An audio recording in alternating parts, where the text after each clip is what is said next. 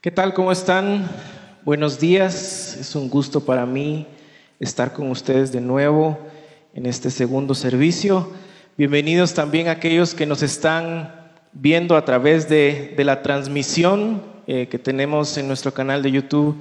De verdad, eh, es un gozo poder estar aquí, es un gozo poder estar juntos en medio de esta pandemia. Eh, gracias a Dios que podemos tener la libertad de, con restricciones, poder estar en este lugar para alabar al Señor.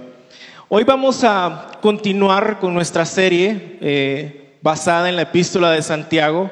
Así que les voy a pedir a todos que por favor hablan la palabra del Señor en Santiago capítulo 1, versos 12 al 18. Y que cuando lo tengan, por favor, puedan ponerse de pie. Santiago capítulo 1, versos 12 al 18. Voy a estar leyendo, como siempre lo hacemos, de la NBLA. Santiago capítulo 1, versos 12 al 18 dice la palabra del Señor. Bienaventurado el hombre que persevera bajo la prueba, porque éste ha sido, que ha sido, porque una vez, perdón, que ha sido aprobado, recibirá la corona de vida que el Señor ha prometido a los que le aman. Que nadie diga cuando es tentado, soy tentado por Dios porque Dios no puede ser tentado por el mal y Él mismo no tienta a nadie, sino que cada uno es tentado cuando es llevado y seducido por su propia pasión. El verso 15 dice, después, cuando la pasión se ha concebido, dado luz el pecado, y cuando el pecado es consumado, engendra muerte. Amados hermanos míos, no se engañen. Toda buena dádiva y todo don perfecto viene de lo alto desciende del Padre de las luces, con el cual no hay cambio ni sombra de variación. En el ejercicio de su voluntad, Él nos hizo nacer por la palabra de verdad para que fuéramos las primicias de sus criaturas. Esta es la palabra del Señor, pueden sentarse. En las últimas semanas hemos estado estudiando estos primeros versos de la epístola de Santiago. Eh, y hemos entendido de que Santiago de una manera muy proverbial y muy pastoral nos está llamando a entender las pruebas, el sufrimiento y cómo deberíamos de ver como cristianos las pruebas y el sufrimiento a través de los ojos de Dios, del Señor, porque estas pruebas nos están conformando cada vez más a la imagen de Cristo. Por eso empieza diciendo, gócense cuando se encuentren en medio de pruebas. Y estas pruebas deberíamos de enfrentarlas con eh, fe, pidiendo sabiduría al Señor, con gozo, sabiendo de que nos están transformando cada vez más a la imagen de Cristo. Pero hoy Santiago, continuando este tema de las pruebas, está hablando de otro tipo de pruebas. Está hablando de, de pruebas que son internas y no externas, como vimos, por ejemplo, la semana pasada que para una persona no tener dinero es una prueba, para otros el tener dinero es una prueba. Pero hoy Santiago está hablando más que de pruebas externas, de pruebas internas. Está hablando de la prueba de la tentación. El impulso de hacer algo que deseamos pero que sabemos que no está bien porque Dios ha dicho que no está bien. Y para estudiar este texto creo que Santiago nos da una estructura bastante sencilla que podemos seguir. Vamos a ver una bendición y tres preguntas. Vamos a ver una bendición y tres preguntas. ¿Cómo debemos ver la tentación? ¿Cómo funciona la tentación? Y cómo vencer la tentación. Y si me permiten, quisiera empezar con las preguntas. En el verso 13 empezamos a ver la primera pregunta. ¿Cómo debemos de ver la tentación? Dice el verso 13, que nadie diga cuando es tentado, soy tentado por Dios, porque Dios no tienta a nadie. Y Santiago, antes de explicarnos cómo funciona y cómo vencer la tentación, nos está dando una advertencia de cómo deberíamos verla. Y creo que es claro que el texto está diciendo que debemos de verla de manera responsable. Y es que así como muchos de nosotros nos Sonreímos cuando los niños eh, se les encuentra haciendo algo que no deberían y les preguntamos y su respuesta es, no fui yo, fui mi hermana. Cuando les preguntamos dicen, no, pues así estaba, yo, yo no fui, yo no hice nada. Y a veces pareciera ser cómico, ¿no? Y, creemos que es algo de, de los niños, pero si somos honestos, de manera directa o indirecta, nosotros también tendemos a hacer excusas cuando nosotros cometemos una falta, especialmente cuando somos tentados. Él se metió en mi camino, no es mi culpa, el destino lo puso ahí. Ella me trató así, la culpa es de ella. Si ustedes están o han estado en alguna consejería matrimonial, tristemente, mucho de lo que hay que lidiar es cuando se echan la culpa en uno al otro. Yo entregué mi parte, yo hice mi parte en el trabajo, eh, no es mi culpa si no salió. El gobierno es el culpable de todo lo malo que está pasando. Y nos culpamos unos a otros, ¿no es cierto? Pero en medio de la tentación específicamente empezamos a culpar a Dios. Somos tentados a culpar a Dios. Si hubiera nacido en otro lugar, si yo viviera en otro país, si las circunstancias fueran diferentes, si lo que estoy viviendo fuera diferente, por otro lado, hay quienes dicen, pues así me hizo Dios, ¿qué culpa tengo yo? Es Dios quien me lo puso enfrente, es Dios quien, eh, decidió que así pasaran las cosas. Yo soy hombre, los hombres tenemos necesidades, así fui creado yo. Y como niños empezamos a excusar nuestro pecado, nuestra tentación, culpando a Dios. Y esto nos hace recordar o nos debería hacer recordar en dónde vimos la primera excusa en la historia de la humanidad. Cuando la mujer cree en la mentira de la serpiente y ambos comen del fruto, Jesús, perdón, Dios, la Trinidad, Dios se acerca con ellos y les pregunta, ¿comiste del fruto que te dije que no comieras? Y no es porque él no supiera que habían comido, es porque creo yo que les estaba dando una oportunidad de decir, lo hice, perdón te fallé, perdóname. Pero el hombre no hace eso, ¿no es cierto? ¿Qué es lo que responde? Es tu culpa. La mujer que tú me diste me hizo hacer esto. Y luego cuando va con la mujer y le hace la misma pregunta, ¿qué responde ella? Pues es que la serpiente es muy astuta.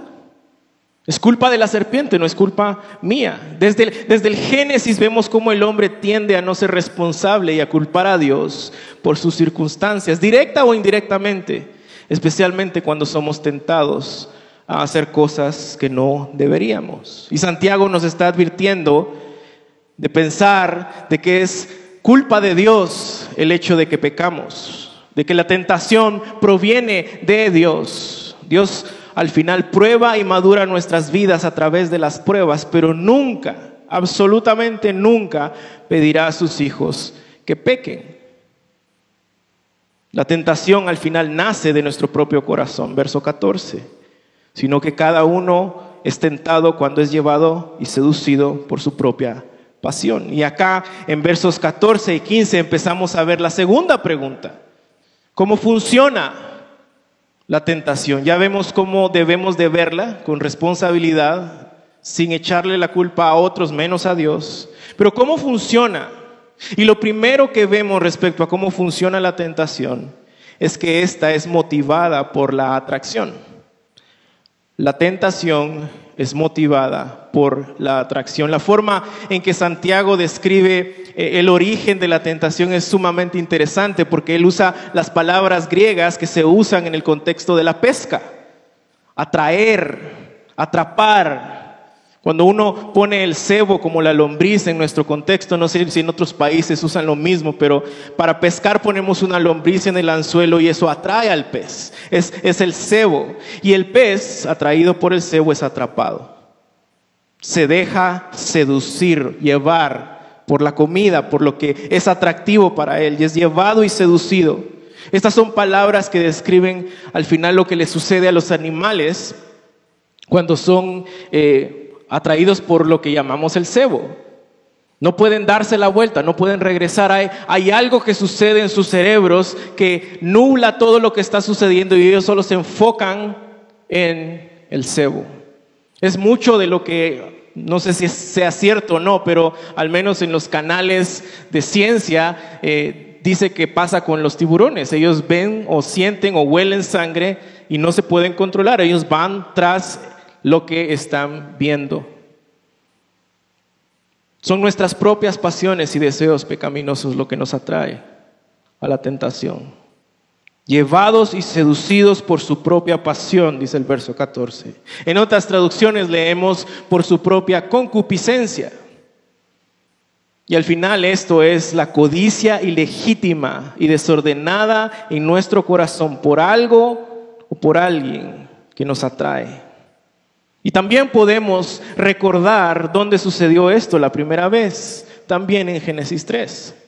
Verso 6 dice, cuando la mujer vio que el árbol era bueno para comer, agradable a los ojos y que era deseable para alcanzar sabiduría, tomó el fruto y lo comió. Se ve bien, es atractivo, me beneficia, yo lo quiero. Pero, pero había un problema, ¿no es cierto? Lo que Dios había dicho respecto al árbol. Dios había dicho no. Pero según lo que leemos en el texto, la mujer vio que era atractivo, bueno para comer, agradable, deseable para alcanzar sabiduría. La mujer fue engañada por la serpiente usando su propio deseo, lo que ella veía agradable, pero que Dios había dicho que no. Y cuando somos tentados por nuestras pasiones, ese es el problema, que no logramos ver más allá del momento. No pensamos más allá de la situación en la que estamos. En un lenguaje coloquial, no vemos más allá de nuestras propias narices. Todo lo que Eva vio fue que la fruta era agradable y deseable. Pero escuchen esto, esto era lo menos importante respecto al árbol. Lo más importante respecto al árbol era lo que Dios había dicho respecto al árbol. De ese árbol no comerán. Pero ella fue seducida por su propia pasión, por su concupiscencia, diría Santiago, y todo lo que ella vio fue lo bueno y lo beneficioso del fruto. Lo demás, lo que Dios había dicho específicamente o especialmente, se había olvidado, se había ignorado se veía nublado. Cuando somos atraídos por nuestras pasiones de manera pecaminosa, no vemos ni recordamos lo que Dios nos ha dicho, lo que Dios ha dicho a nosotros a través de su palabra, lo que Dios ha dejado a su iglesia en su palabra. Y así es como funciona la tentación. Somos cegados siempre a lo más importante. Lo único que vemos es nuestro beneficio, nuestro placer lo bien que se ve, lo bien que se siente. David ve a una hermosa mujer y es atraído por su belleza. Pero no piensa en lo que Dios había dicho en su palabra, especialmente respecto al matrimonio, respecto a la mujer, respecto a la vida en santidad. Él piensa en lo que él está viendo, todo lo demás se vuelve borroso. Todo lo que él ve es que ella es hermosa, agradable y deseable y la quiere en ese momento. Y cuando hay una fascinación en la mente, se vuelve una obsesión en el corazón y que dirige al final la forma en que actuamos y vivimos. Cuando hay una fascinación en la mente, se vuelve una obsesión en el corazón y eso informa o dirige la forma en que nosotros actuamos o vivimos. Y nadie acá podría estar en desacuerdo cuando yo digo que el pecado en nuestra vida puede encontrar la ranura más pequeña en nuestro corazón, entrar y actuar. Todo lo que debemos de hacer es abrirle un pequeño espacio a la tentación para que el pecado entre. Vean lo que dice John Bunyan respecto al pecado en uno de sus poemas. El pecado al principio, como un mendigo, implorará solo media moneda. Si tú le das eso, luego no te pedirá media moneda, sino tu alma. El pecado, en lugar de una simple acción, rogará para quedarse contigo un tiempo, una noche, una hora, un momento.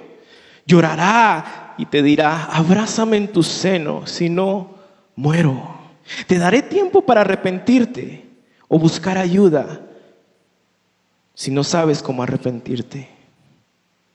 ¿Acaso no es eso lo que creemos? En momentos de que somos tentados, luego me arrepiento, luego, luego pido ayuda y todo lo demás se nubla. Lo que queremos y lo que nos atrae es nuestro deseo, es nuestra concupiscencia. Pero si le das entrada en la puerta, entrará y no saldrá más. Y estamos de acuerdo que todos acá en este lugar hemos sido abrazados en algún momento por el pecado. Hemos pecado, hemos quebrantado la ley de Dios. Lo hemos dado cabida al pecado en nuestra vida y todo lo demás se ha nublado. Puede ser de manera intencional o por accidente. De repente estás viendo algo en internet, de repente se atraviesa un anuncio o algo y empiezas y de repente caíste en la tentación de la pornografía. Pero después, fue un momento, pero después ese pensamiento se quedó en tu mente. Y nos hace pensar y maquinar cosas más allá de ese momento, cosas lejos de lo que Dios ha dicho respecto a nuestra sexualidad, a nuestra vida y pureza sexual. O pudo ser algo tal vez que entró y se quedó no solo un momento ni una hora, sino lleva ahí toda una vida en tu corazón. Y sientes que no puedes vivir sin eso. Sientes que a pesar de que quieres arrepentirte, no encuentras las fuerzas para hacerlo.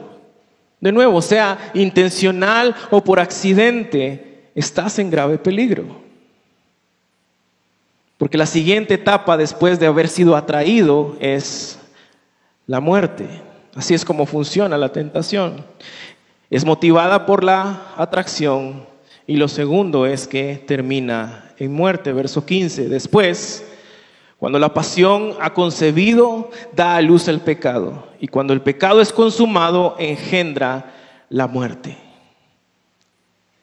Esta es como muchos teólogos, el verso 15, le han llamado la genealogía de la muerte. Santiago está tomando un ejemplo, está haciendo alusión al ciclo de vida de un ser vivo. Inicia en la concepción, pasa por su nacimiento, madura hasta llegar a la muerte.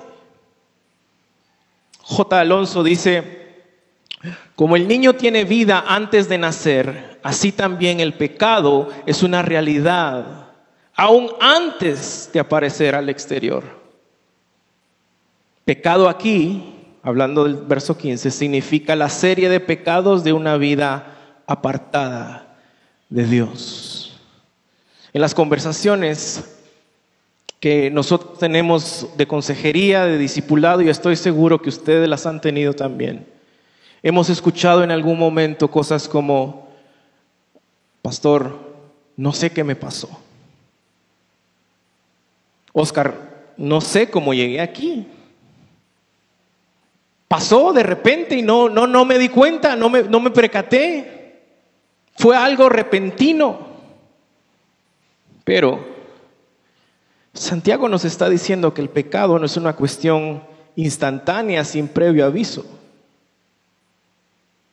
Tiene un proceso de, maduración desde que entra en nuestra mente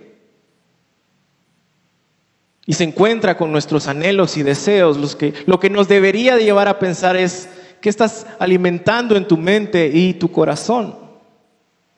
Lo que Dios dijo, la palabra de Dios, o todo lo que este mundo lleno de placeres, materialista, enfocado en el hombre, te quiere ofrecer.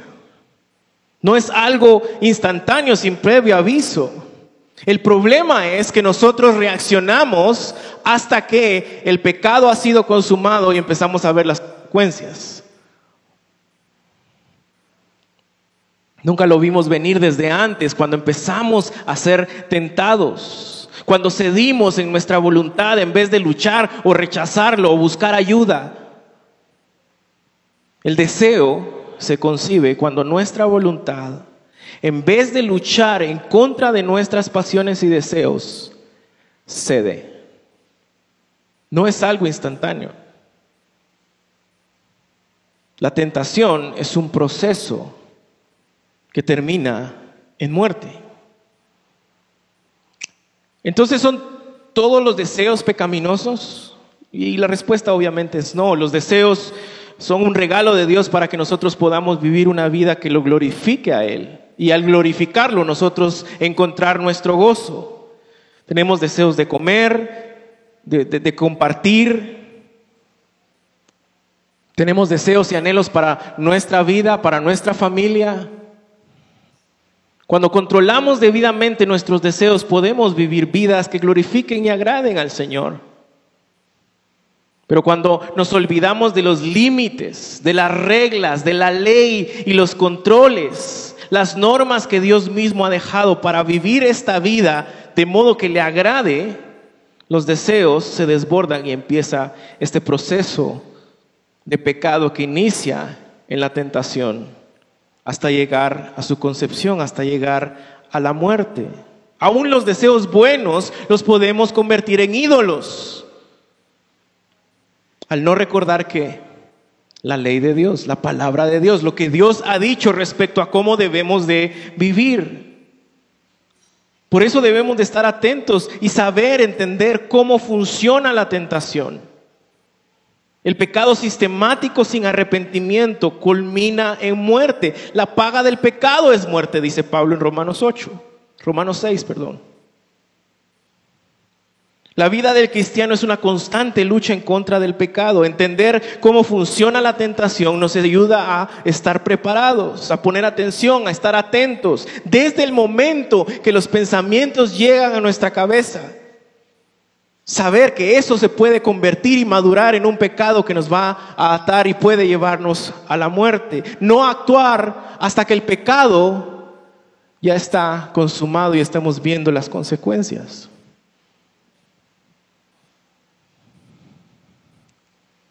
Lo que es interesante respecto al proceso de cómo funciona el pecado es que pareciera que estamos leyendo historias de personajes en la Biblia, ¿no es cierto?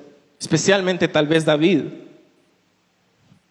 cómo fue atraído, cómo fue seducido, encontró algo que agradaba y lo quería. Y se encontró ahogado en su pasión que lo llevó a pecar. Y lo triste de esta historia es que lo llevó a endurecer su corazón por nueve meses. Su corazón estuvo indiferente, alejado de Dios, Medita, medita en el hecho de que el poeta y el cantautor más famoso de la Biblia, y tal vez de todos los tiempos, que ha escrito esos salmos tan hermosos, estuvo ahogado en su pecado, indiferente a la palabra del Señor por nueve meses. ¿Hasta qué? Hasta que su hijo recién nacido muere. Lo triste de nuevo es que semana a semana había estado escuchando al profeta Natán. Pero como decimos acá en Guatemala, le entraba por un oído y le salía por el otro. Era indiferente. No hacía caso.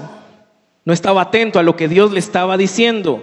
Su pecado lo arrastró a la indiferencia. Su pecado trajo muerte.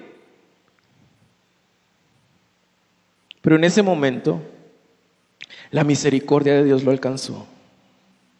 Dios en su gracia y misericordia lo alcanza en medio de su indiferencia. ¿Sabes, ¿Sabes cómo discernir si estás en peligro de muerte espiritual? Si estás semana a semana, día a día, siendo expuesto a la palabra de Dios y no hay frutos en tu vida. Si semana a semana, día a día, te estás poniendo debajo de la autoridad de la palabra del Señor, pero no hay frutos de arrepentimiento en tu vida,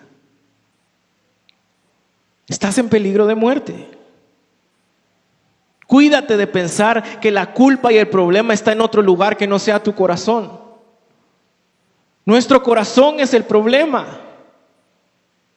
Proverbios dice que de él mana la vida, por eso debemos cuidarlo, pero Jeremías dice que es engañoso, que no nos confiemos de él. ¿Será posible que la palabra de Dios a través de un Natán en tu vida esté advirtiéndote constantemente desde el púlpito o personalmente del riesgo de muerte que trae tu pecado? Pero tú dices en tu corazón, no, yo sé lo que Dios dice, pero ese, no es problema para mí. Eh, yo sé cómo manejar esa situación. yo sé que es mejor para mí. Y otra vez vemos las mismas palabras del hombre en el jardín. Déjame, déjame a mí ser Dios. Yo voy a decidir qué está bien y qué está mal. Siempre tienes una excusa. Y vives pretendiendo que todo está bien, pero tu vista se ha nublado a lo más importante, a lo que Dios dice que debes de hacer, a lo que Dios dice acerca de cómo debes de vivir. ¿Por qué? Porque le has dado rienda suelta a la tentación y la tentación ha producido pecado. Y el pecado, iglesia, hermanos, amigos, lleva a la muerte. Estás engañado, esclavo de tus pasiones, viviendo en pecado sin arrepentirte, camino a una eternidad sin Cristo, bajo la ira de Dios para siempre. Así es como funciona la tentación. Debemos de verla de manera responsable. Debemos entender cómo funciona. ¿Para qué? Tercera pregunta, para saber cómo vencerla. Y lo primero que debemos de hacer para saber cómo vencerla hay tres cosas. Lo primero es entender este ciclo del que acabamos de hablar, el ciclo de la tentación. Inicia en el corazón. Y de nuevo, Proverbios dice, guarda tu corazón, de él mana la vida. Pero Jeremías dice, no confíes en tu corazón, porque es engañoso. Nace en el corazón, es motivada por la atracción, da luz al pecado y el pecado engendra muerte. No actúes tarde, actúa antes, actúa en el momento en que estás siendo tentado. Eso es lo que está diciendo Santiago. ¿Cómo vencer la tentación? Entendiendo bien su ciclo. Número dos, estar arraigados en la bondad inmutable de Dios. Verso 16, amados hermanos míos, no se engañen.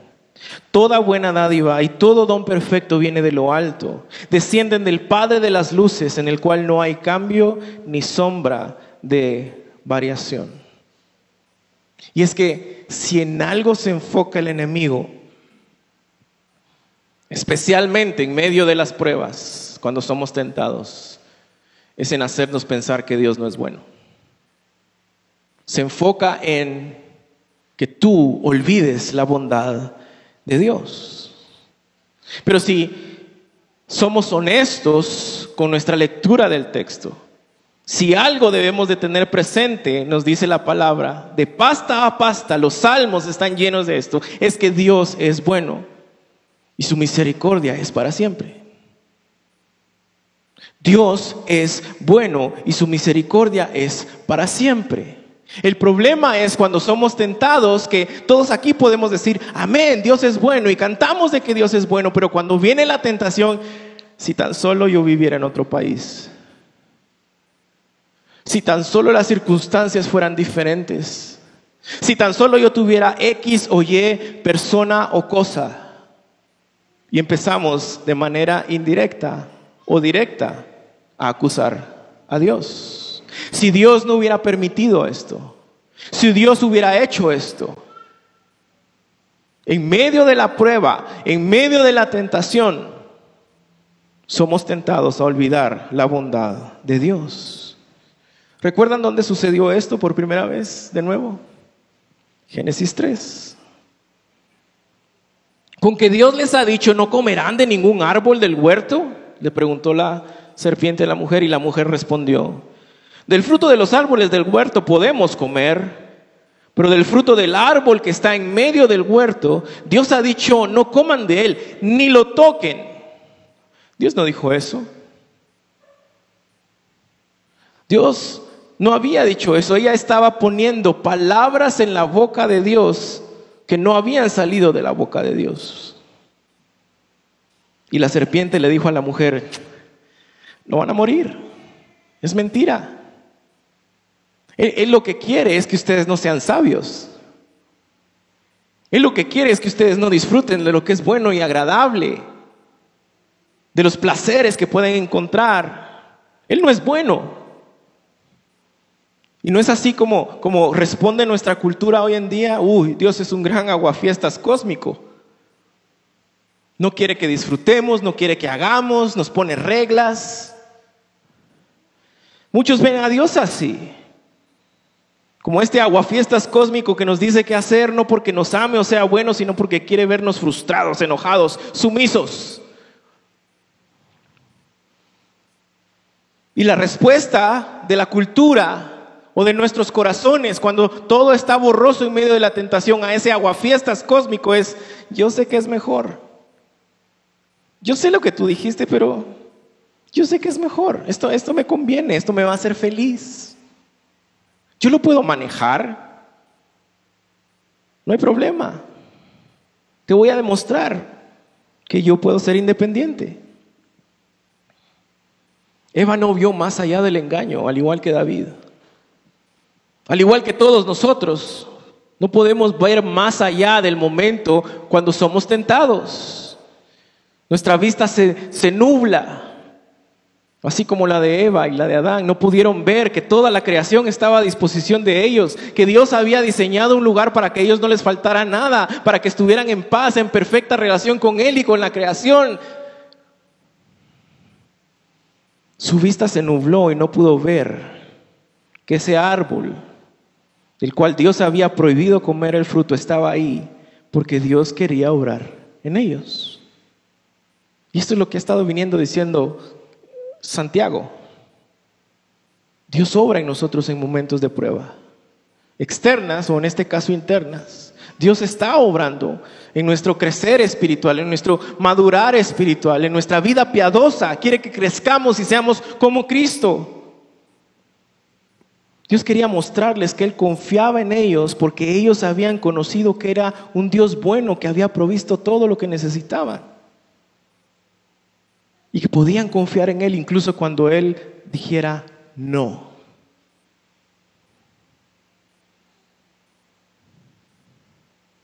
Pero esto es lo que dice nuestra cultura, nuestra sociedad, ¿no? Lo que Dios dice no es bueno para ti, no te conviene, no, no seas religioso sumiso. Aprende a tomar tú tus propias decisiones. Tú decide qué es bueno y qué es malo, qué está bien, qué es lo correcto. Y puede ser que sin darnos cuenta, iglesia, fácilmente en momentos de tentación, nuestra vista se nuble y llevados por nuestras pasiones empecemos a desconfiar y a olvidar la bondad de Dios. A olvidar sus mandamientos, a olvidar su palabra. Santiago dice, por favor, no caigan en esa mentira. No se dejen engañar, amados hermanos míos, no se engañen. Toda buena edad y don perfecto viene de Él. Él es un buen padre, Él sabe lo mejor que para sus hijos. La primera vez que escuché esta canción que cantamos de Él es un buen padre, Estábamos en una conferencia con Justin en Houston, eh, dándoles una conferencia a, algunos, a un grupo de pastores. Y muchos de ustedes saben que yo tengo una enfermedad en mi columna, yo vivo día a día con dolores crónicos, tomo pastillas para poder regular un poco el dolor a diario. Me cuesta mucho a veces, me quedo trabado, no puedo caminar, tengo crisis en donde me tienen que inyectar y poner más medicinas, en fin. Y ese día era un día de esos, en donde la medicina, si bien me la había tomado, el dolor era insoportable. Y empecé a pecar, fui tentado a pecar y, caí en el pecado de dudar de la bondad de Dios. Y empecé en, mi cabeza a decir cosas como, ¿cómo puedo servirte bien acá si no, si no me ayudas, si no me sanás? ¿Cómo, ¿Cómo es que después de todo lo que yo he hecho por ti, ¿Sigues permitiendo que, yo me sienta tan mal? ¿Cómo, es posible que otros que no te sirven como yo estén bien y yo esté sufriendo con este dolor cuando te quiero servir? Y era un sentido del pecado de autojusticia. creyendo que yo era merecedor de algo. Pero cuando, cuando la banda empezó a servirnos y a cantar juntos, el Espíritu de Dios me confrontó, me quebranté, porque reconocí y recordé lo bueno que Él ha sido conmigo. Que a pesar de, de lo que yo soy, Él estrechó su mano y me sacó del lodo. Y a pesar de mi corazón sucio, de ser un malagradecido, de no entender muchas veces la bondad y la gracia de Dios, Él me dice, te amo, tú eres mi hijo.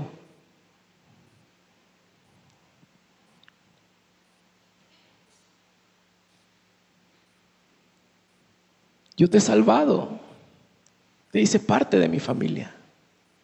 Te adopté, te limpié. No por nada que tú hayas hecho, porque yo soy bueno. Y en mí tienes todo lo que necesitas. Me recordó el Evangelio. Y eso nos lleva al tercer punto de cómo entender, perdón, de cómo vencer la tentación. Entender su ciclo Estar seguros de la bondad, arraigados en la bondad inmutable de Dios. Y tercer punto es estar seguros de que estamos en Cristo. Verso 18.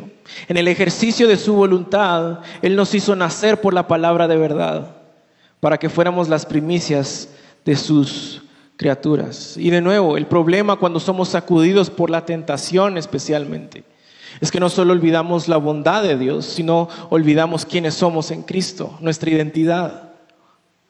Y pensamos que necesitamos de algo más en lo creado que pueda satisfacer nuestro corazón. Olvidamos nuestra identidad en Cristo, de que Él, en Él lo tenemos todo. Y si tú estás en Cristo, Dios es un buen Padre. Tú eres su Hijo eres parte de su familia, has sido adoptado, te ha regalado la vida eterna. Hemos nacido de nuevo. El hombre viejo ha muerto en nuestro corazón y todas las cosas han sido hechas nuevas, dice 2 Corintios 2:17. Si alguno está en Cristo, nueva criatura es. Las cosas viejas pasaron, todas son hechas nuevas. Eso quiere decir que los deseos, los anhelos del viejo hombre han muerto, han pasado ya no están en el trono de tu corazón. Pueden seguir ahí tentándote, pero ya no están en el trono de tu corazón. El que está en el trono de tu corazón ahora, hoy, es Cristo. Y tus deseos, tus anhelos, tus prioridades son dirigidas por Él.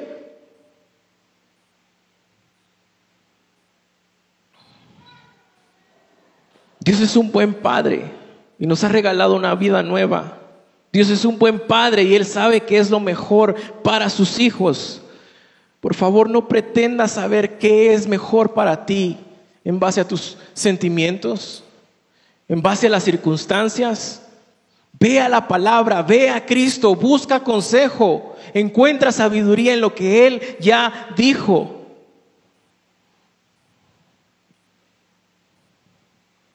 En todo momento Él sabe qué es lo mejor para nosotros.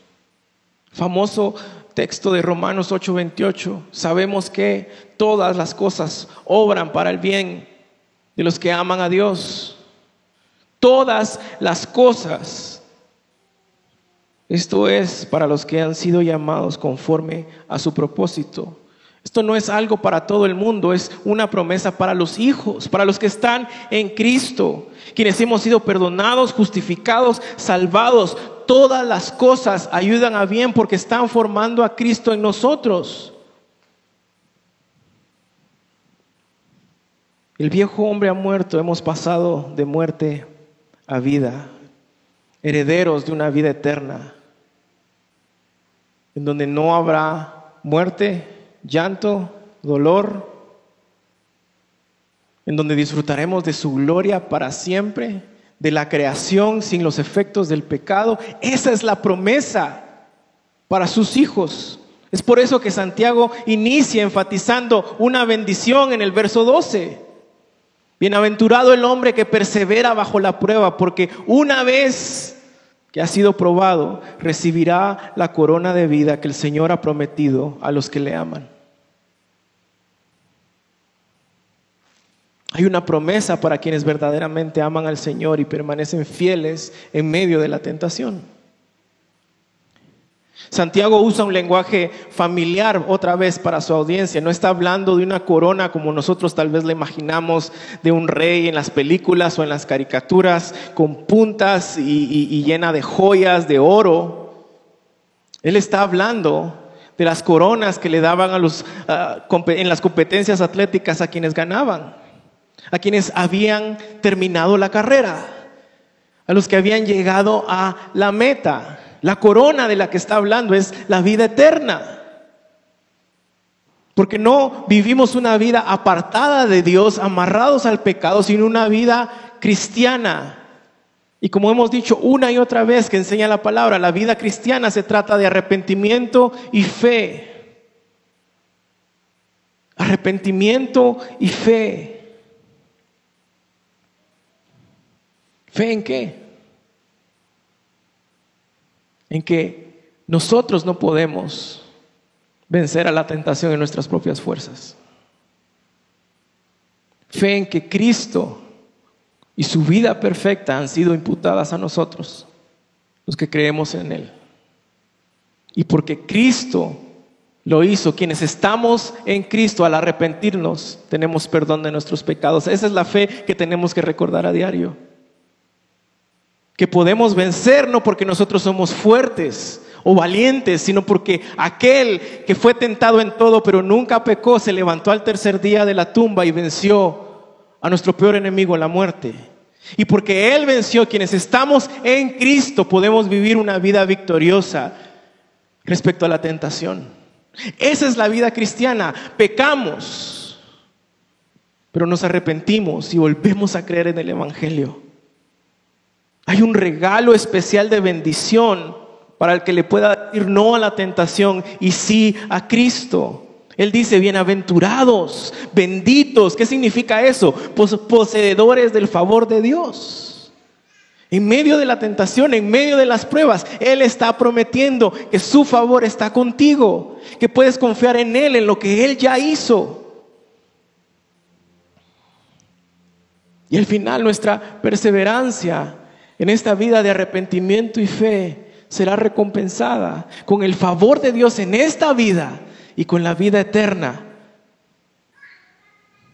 Juntos con el dueño de nuestros anhelos y nuestro corazón para siempre.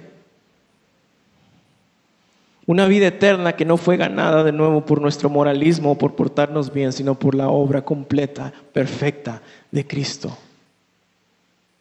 Si cuando tú sales de este lugar piensas en qué tienes que hacer para vencer la tentación y no piensas en, debo de pensar en Cristo y en lo que Él hizo y en su palabra, hay un problema. No se trata de lo que tú puedas hacer, se trata de lo que Él ya hizo. No se trata de cómo tú tienes que apretar los dientes y esforzarte para vencer la tentación se trata de arrepentirte y vivir en fe bajo la luz del Evangelio, bajo la luz de lo que Él ya dijo en su palabra. Y ese amor de Dios mostrado en la cruz no solo es la puerta de entrada a nuestra vida cristiana, es lo que nos sostiene durante la vida cristiana. Pero hemos fallado en creer que el Evangelio es la puerta de entrada, pero después hay cosas mejores que deberíamos de saber, ¿no? Eh, cómo vivir esta vida, cómo, cómo ser exitosos, cómo, cómo emprender, no sé, cosas que no tienen nada que ver con la obra de Cristo. Y nada es más importante, nada te va a sostener en medio de la tentación sino Cristo y su Evangelio. Si estamos en Cristo podemos pelear y vencer la tentación porque Cristo lo hizo por nosotros.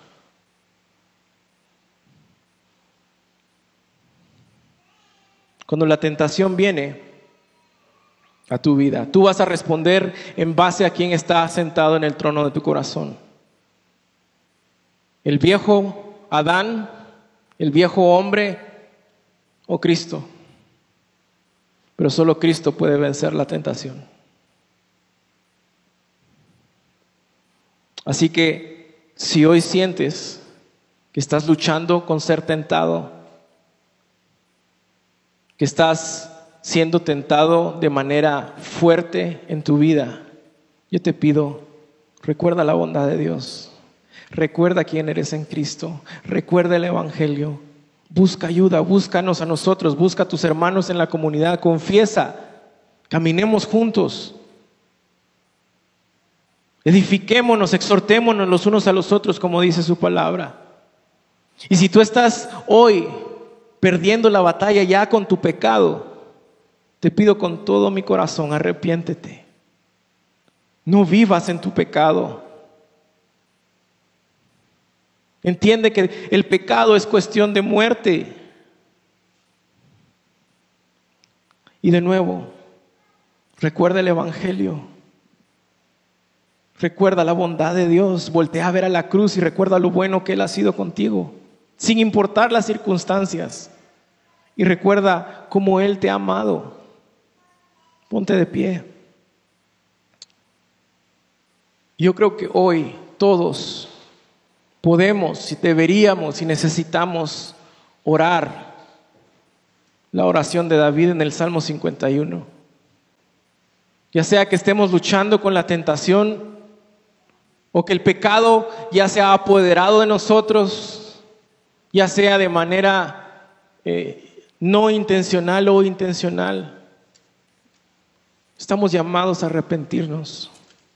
Así que mientras tú inclinas tu cabeza, déjame leerte y ora conmigo las palabras del Salmo 51. Ten piedad de mí, oh Dios, conforme a tu misericordia. Conforme a lo inmenso de tu compasión, borra mis transgresiones. Lávame por completo de mi maldad y límpiame de mi pecado. Porque yo reconozco mis transgresiones y mi pecado está siempre delante de mí. Contra ti, contra ti solo he pecado y he hecho lo malo delante de tus ojos. De manera que eres justo cuando hablas y sin reproche cuando juzgas. Yo nací en iniquidad y en pecado me concibió mi madre. Tú deseas la bondad, la verdad en lo más íntimo y en lo secreto me harás conocer sabiduría. Purifícame con hisopo y seré más blanco que la nieve. Hazme oír gozo y alegría. Haz que se regocijen los huesos que has quebrantado. Esconde tu rostro de mis pecados y borra mis iniquidades. Crea en mí, oh Dios, un corazón limpio. Y renueva un espíritu recto dentro de mí. No me eches de tu presencia, no quites de mí tu espíritu. Restituye el gozo de tu salvación y sosténme con un espíritu de poder. Entonces enseñaré a los transgresores tus caminos y los pecadores se convertirán a ti. Y vean cómo responde el salmista a esta oración, cómo concluye. Líbrame de delitos de sangre, oh Dios, Dios de mi salvación. Entonces mi lengua cantará con gozo tu justicia. Abre mis labios, oh Señor, para que mi boca anuncie tu alabanza.